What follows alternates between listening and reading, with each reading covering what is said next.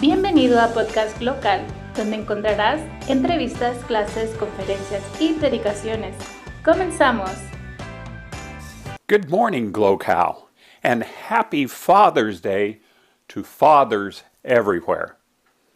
Yeah, being a father, it is something that is just a privilege and a pleasure to be. As fathers, we want to give advice and help our children to grow when they become adults. When they become fathers or mothers or parents, we, we want to help them. So we want to share advice with them. And so there's much advice that people give to their children. And so I wish you a happy Father's Day and as you remember many of the things that your fathers told you and the experiences you had with your father. And maybe during times like this, during stressful times, we, we will think, oh, if I could only go back and talk to my father. Well, this is exactly what we're going to be looking at this morning. Uh, is from the book of First Peter. Take your Bibles, turn to the book of First Peter, and here we have in this book, uh, Peter writes to people that are under unbelievable stress. They're being persecuted. They're, they're having a terrible time. Uh, some of them live in a world where it's just so very hostile towards them. Um, we've we're right currently going through something that is really has become very hard for many families this uh, COVID virus. Uh, hopefully, in areas where you are, you're seeing some loosening of things so you can go and, and be able to do some things that you haven't been able to do for months and weeks. But whatever your situation is, whether right now or even after this, there'll be times in our lives when we will be facing some kind of hostility. We might even be facing hostility for our Christian beliefs, for our belief in God. There might be even some persecution. There may be some other things that come into our lives that people do towards us because of our belief in God. And that's what Peter is talking about in this letter. Uh, that's why I, I like the theme of, of 1 Peter of living amid a hostile world. Because we do. We live in a sinful world. We live in a world that is anti God. And so there are times that we will face that. And so Peter writes this book, and that's why I, I like to have this theme as the book of First Peter, uh, living amid a hostile world. Now, there'll be uh, seven sermons in this series from the book of First Peter. And since Peter is all about writing about living in a hostile world, this is what we're going to be talking about uh, these Sunday mornings. So I think there'll be some good things to share to help you go through a, a hostile world, whether right now or even later, because we all will face times of stress. And Peter writes several things that helps us as Christians to, uh, to overcome that stress, to live through that hostile world. So it's going to be a good series. Hope you can uh, see each of these messages. Of course, if you miss it, you can go back and catch it after after you after Sunday morning. So it'd be very good. But turn your Bibles to 1 Peter chapter 1, and we're going to start looking what it says here in this uh, in this first chapter and we're going to start at uh, verse 7. Of course, uh, the first part of the verses, if you look at, at, at verse 3 in your Bible, uh, it says in there after Paul, uh, after Peter introduces it, he, he says, he, God, God has caused us, or Jesus Christ has caused us, to be born again. And then if you look in your Bible, it says, to a living hope. And so this book is about having hope even though we're going through such a hostile time. And so that's why uh, it's such a wonderful book from that standpoint, because he'll talk about suffering and, and feeling the effects of it. And yet he is telling us about living in that kind of a condition. So, these seven messages, we're going to be talking about living amid a hostile world. Now, the first few messages that we're going to look at in these verses here is that he wants you to remember things. In fact, this book, Peter writes in a way to, to cause you to remember certain things that's going to help you get through this. so, starting there in um, verse 7, Peter is going to start writing about remember your calling as a Christian. Uh, I want to uh, share with you a, a key verse for the book of 1 Peter. It's found in chapter 4 and verse 16. 1 Peter 4:16 says, "If anyone suffers as a Christian, he is not to be ashamed, but is to glorify God in this name." And so he's saying when the times of hostility comes, when there's suffering, you are not to be ashamed that you are a Christian, but you are to glorify God because you are a Christian. So what I want you to see here in these in these verses is that Paul, uh, Peter, that Peter it wants you to remember your calling as a Christian. Uh, we're all called. When we become a Christian, we are given a calling by God. And so that's just exactly what Peter is doing here is um, sharing about your calling. Uh, we're called to hope. It says that in many things. I, like I said there in verse 3, it says, uh, You're born again to a living hope. In other words, we have a hope in Jesus Christ. We have a hope in the reality of our salvation. But then he's going to break it down. He's going to start start identifying what are the components of, a calling. Uh, you're called, but what makes up a calling for a Christian? And that's what he, he starts showing here in verse 7. Um, of course, uh, look, look to the verse just uh, above verse 7, verse 6. It says, uh, you, you should greatly rejoice uh, because, if necessary, you, you have been distressed by trials. You, you have been stressed out by these pressures um, on here. But he comes here in verse 7. Uh, if you see it there, it says, uh, he, he starts about your, your faith. And if you look in that, he says, the, the evidence of your faith. He says, proof. The proof of your faith are these things. And the first thing he says, the evidence is that your faith is more valuable than even gold. You say, he's saying, for you to have this faith is more valuable than if you were to have gold during a crisis time. And if you look in here, and, and he, he starts telling you why your faith is more precious. Um, of course, there's other chapters in the Bible. Hebrews 11 talks about faith. It talks about in Hebrews 11 1, now faith is the assurance of things hoped for, the conviction of things not seen. So you, you, you get a much clearer definition of faith. But here in First, First Peter, he says, your, the proof, the evidence of your faith is more valuable to gold to have during these times. And here he says, in verse 7, it says, Your faith, tested by these trials, tested by fire, tested by a hostile uh, world, proves itself in three different things here.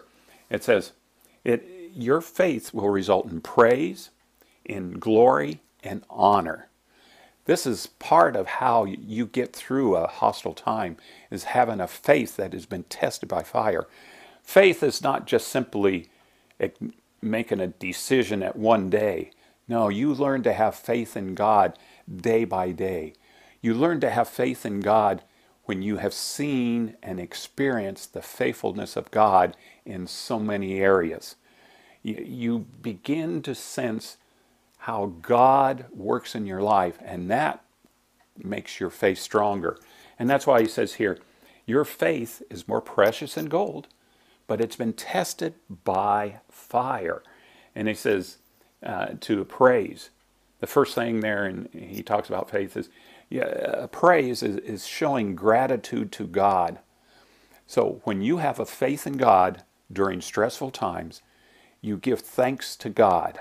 That's an evidence of faith. And then the next one it says glory.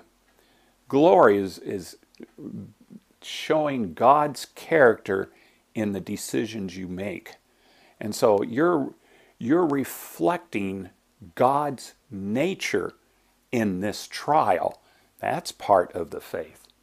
And then it says honor.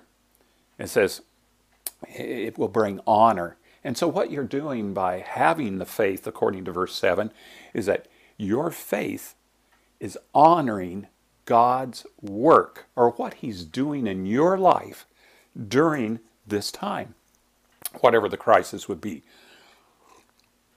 It could be a health crisis, it could be an economics crisis, it could be a family crisis.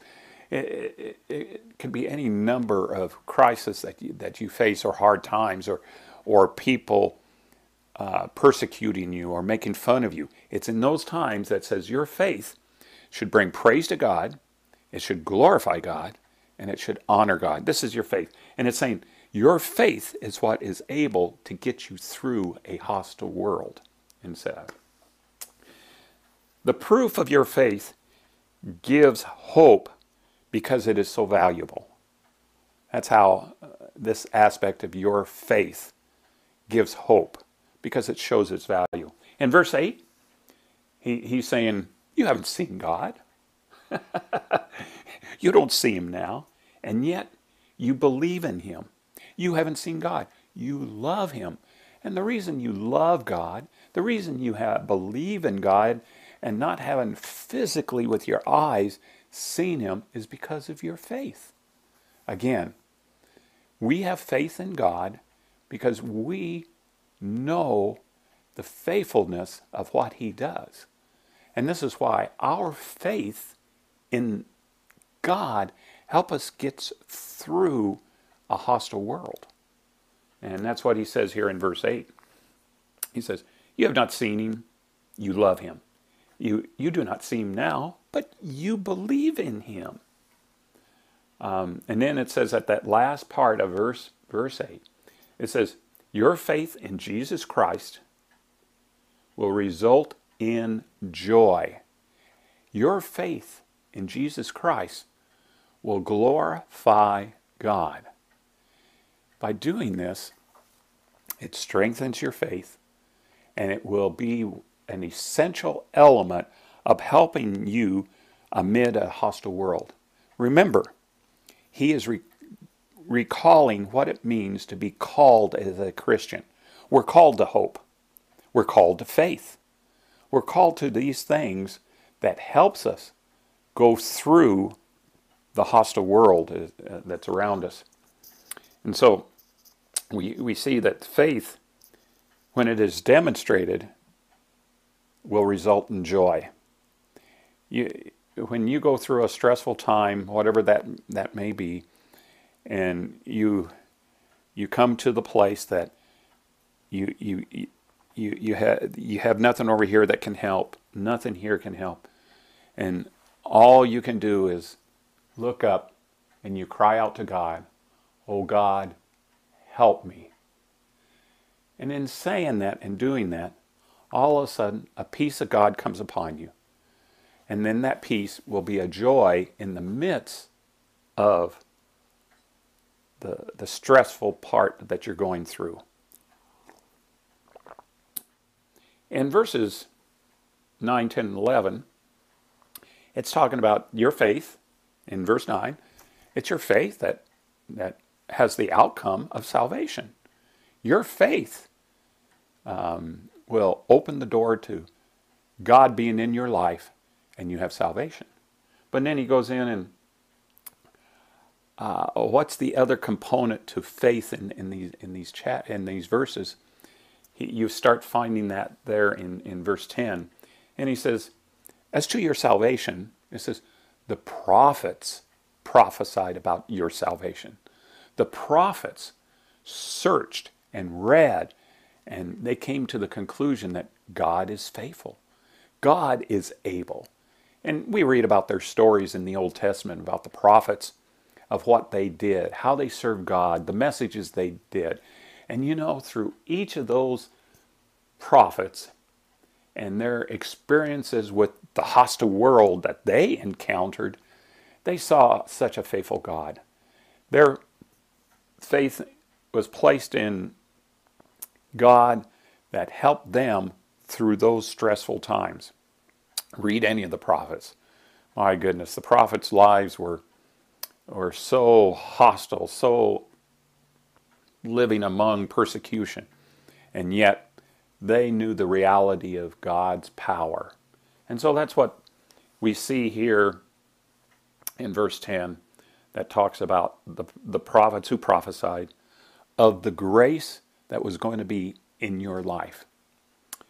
And then there in, in verse 11, we see that, uh, that they were seeking to know what person or time the Spirit of Christ within them was indicated as he predicted the sufferings of Christ and the glories to follow. Saying they knew hundreds of years before you would be facing what you're facing in your life, whether it's for now or for later. And they, they wrote about the assurance, the confidence we can have in having faith in God because of their lives, because of what they had studied, because of what they had experienced.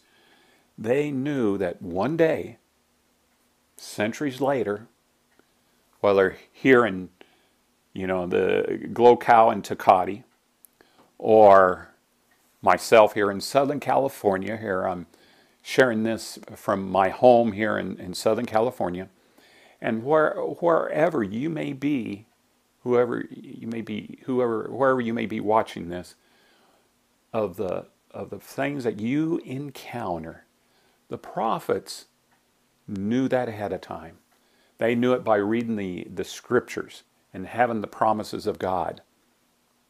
Let me share a promise with God that uh, many of you already know uh, that, that comforts us.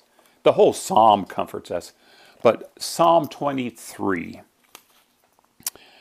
and uh, verse 4 of Psalm 23, it says, Even though I walk through the valley of the shadow of death, I fear no evil, for you are with me. Your rod and your staff, they comfort me. Friends,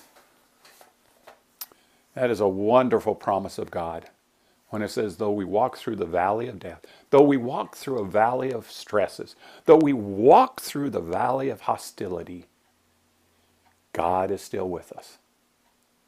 In this first message of the seven sermon series, we see here that faith is a major component to remember that it's part of the essential Christian life. So, Peter wants you to remember as your calling as a Christian that you need to have faith as you're going through this hostility. That's why I really like that verse in uh, chapter 4 and verse 16.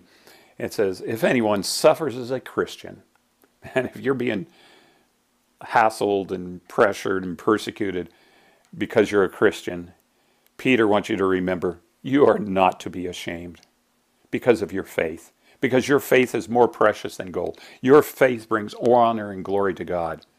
But it says, but is to glorify God in this name.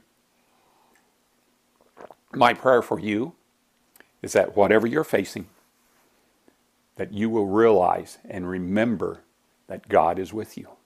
That you will remember that the faith you had when you accepted Christ as your Lord and Savior, it's that same faith that you have that you've learned to walk day by day to grow as a Christian. God bless you on this Father's Day. And I look forward to sharing with you again next Sunday. You have a blessed week.